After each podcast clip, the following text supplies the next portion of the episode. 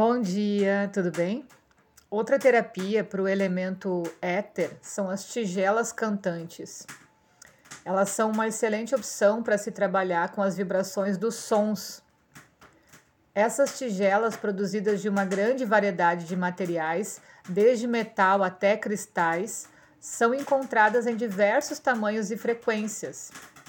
Elas, na verdade, são sinos que não se movem. Ao contrário destes, as tigelas cantantes ficam sobre uma superfície sólida e são tocadas com um martelinho que as fazem vibrar e produzir um determinado som. Então a gente pode usar uma ou várias ao mesmo tempo, completando-as as frequências, né, umas das outras. Elas são parecidas com gongos, porque trazem equilíbrio, estimulam a capacidade do corpo de se curar e auxiliam na meditação e no relaxamento. As tigelas cantantes também podem ser usadas com as modalidades associadas ao elemento água e éter. Às vezes a gente coloca a água dentro da tigela antes de tocá-la, então acaba alterando a frequência da água com a vibração do som e a qualidade da própria tigela. Depois da sessão de tigelas cantantes, a água pode ser ingerida ou usada para lavar o corpo. Os metais e cristais têm diferentes atributos energéticos. A tigela cantante de cobre tem um efeito diferente da tigela cantante de cristal. Talvez a gente descubra que é mais suscetível aos efeitos terapêuticos de um material do que de outro, né? Até eu não sei se vocês estão ouvindo, mas esses estralos são do fogão a lenha aqui, então é barulho de fogo, né? E isso me atrai bastante, me faz muito bem. Essas modalidades, né, ou essa modalidade pode ser muito gratificante caso a gente realmente queira conhecer e explorar as frequências sonoras e os efeitos dos diferentes elementos sobre o som. Então, trata-se de uma modalidade que, com um pouco de treinamento, nunca será entediante, porque sempre é possível aprofundar seu conhecimento sobre como ela funciona. Também vale a pena experimentar vários tipos de tigelas, pois se uma não funcionar, pode haver outra. Se o material de um material diferente, né, que cause uma resposta energética mais eficaz. Outra terapia do elemento éter é o uso das palavras na cura.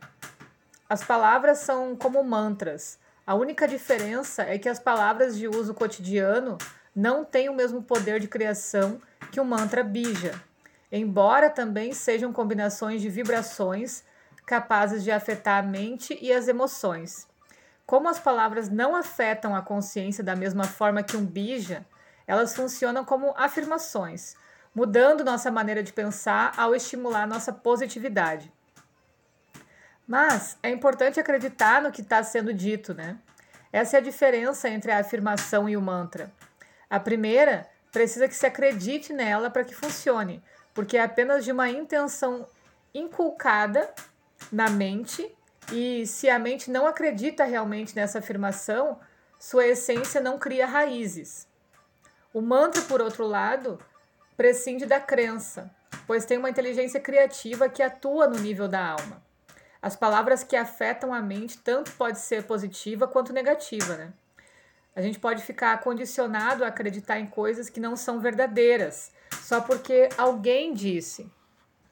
Se uma pessoa nos disser que somos pouco atraentes ou imprestáveis, isso causa um impacto energético sobre a nossa mente.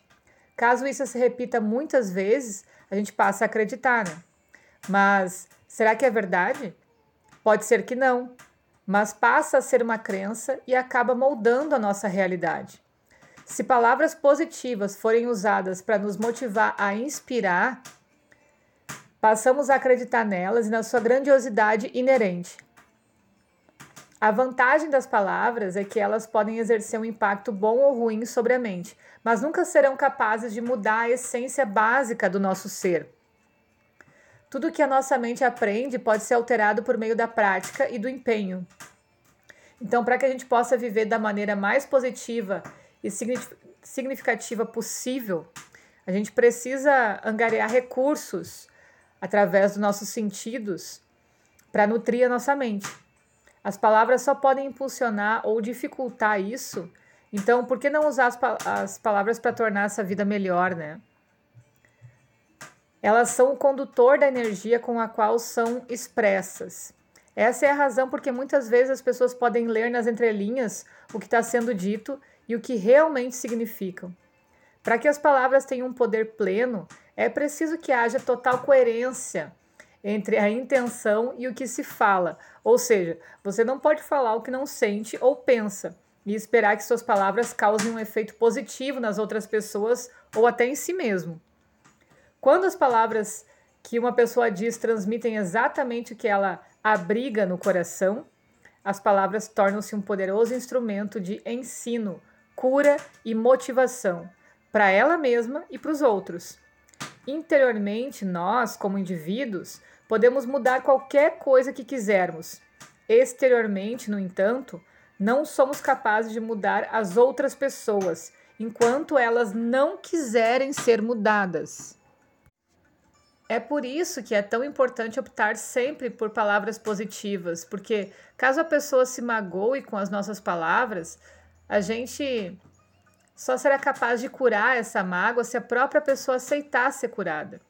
Palavras agressivas são extremamente destrutivas e podem deixar marcas profundas. As palavras certas na hora certa, porém, podem inspirar uma pessoa pela vida inteira, Será que você está usando as palavras da maneira mais poderosa e positiva possível? Outra terapia é a música, que também pode inspirar praticamente qualquer pessoa. Ela pode invocar em nós qualquer tipo de sentimento e mudar o jeito como a gente pensa. Pode relaxar, baixar a pressão sanguínea e desacelerar o batimento cardíaco, tornar a respiração mais lenta também também pode deixar as pessoas agitadas, nervosas ou apaixonadas. Como todas as partes do ser se originaram do som, ele sempre terá um impacto primal sobre nós. Devido à sua capacidade de inspirar e curar, a música é muitas vezes usada em muitas modalidades de cura. Em alguns casos, ela é a própria modalidade em si. Existem alguns instrumentos poderosos, e ambos são supostamente capazes de recriar qualquer vibração, o gongo e o didgeridoo. Esses dois instrumentos restauram o equilíbrio e propiciam o despertar da capacidade inata de cura que existe dentro de todos nós. A beleza dos instrumentos musicais é que todos têm personalidade própria. E quanto mais um instrumento é tocado, maior é a sua ressonância. Esse didgeridoo, se a gente colocar na internet, né, é como se fosse um berrante, é um bambu comprido que é assoprado assim, por quem sabe tocar, por quem tem bastante força e dá um som muito parecido com o do berrante. Quanto mais fundo a gente explorar a música ou um instrumento em particular, mais benefícios a gente pode extrair deles. O instrumento propicia um meio de expressão e um jeito fácil da gente recriar uma miríade de vibrações. A voz é capaz de fazer a mesma coisa, mas requer treinamento e prática para que possa adquirir o tom certo e expressar sentimentos com profundidade. O talento inato precisa de um longo período de treino para se desenvolver e se tornar algo grandioso.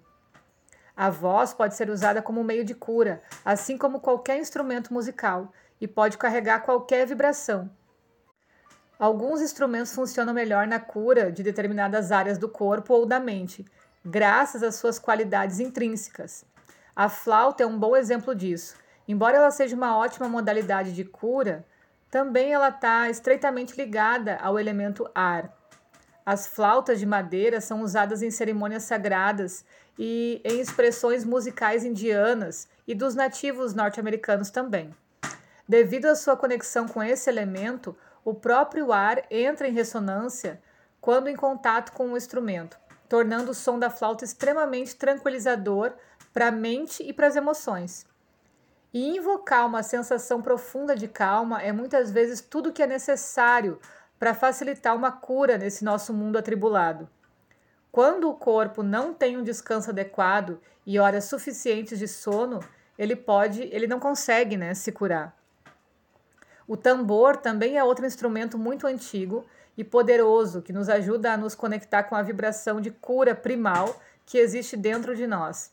O som dos tambores tem uma capacidade inata de nos conectar diretamente com o nosso coração e com o coração da terra.